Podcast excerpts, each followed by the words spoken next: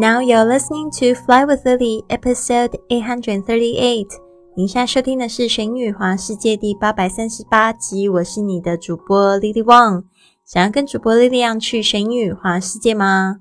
那就别忘了关注我的公众微信账号是“学英语环游世界”，还有我的 FB 粉丝页是 Fly with Lily。Hello，我们今天的主题还是这个感恩日记三十天挑战，我们进行到第十一天。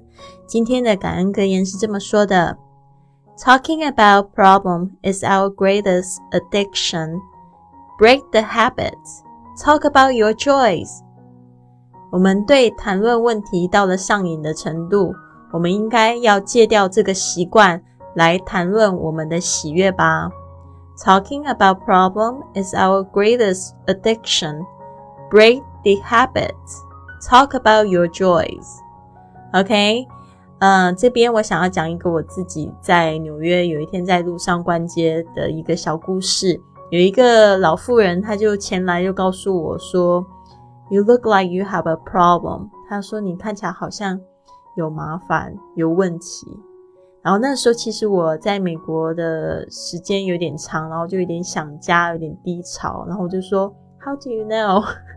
然后我就说，你你怎么知道？然后就跟他聊起天来。后来才发现呢，他是这个吉普赛人哦，就是喜欢帮人家占卜啊，然后帮人家算命的那种。但是呢，其实也是一种就是诈骗的手段，因为我。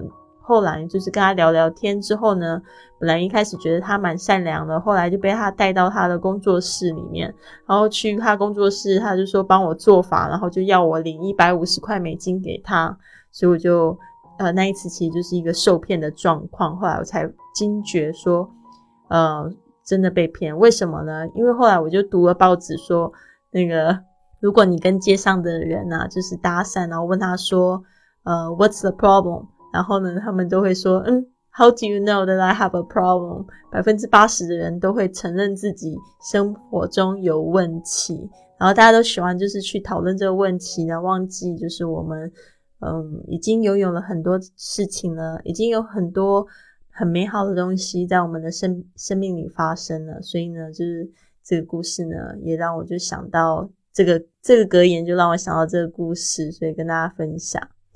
好的，那第十一天的这个感恩日记的问题是什么呢？你最喜欢感受什么样的情绪？Day eleven. What is your favorite emotion to feel? For example, 我最喜欢的情绪是爱和家人在一起的那个时候的感觉。My favorite emotion is love, and that is the feeling I get when I'm with my family. 或者是最喜欢感受喜悦的心情，通常到了一个新城市，或者是认识一个新朋友，就会有那样子的心情。这种感受让我觉得一切皆有可能。I like to feel joy. I feel joy when I go to a new city or meet a new friend. This makes me feel like everything is possible. 或者是我最喜欢感受的是兴奋的情绪。像是准备去旅行的前一天，或者在这个飞机上迫不及待要落地的兴奋感。My favorite emotion is excitement, like the day before my trip, or the excitement I feel when I can't wait for the flight to land.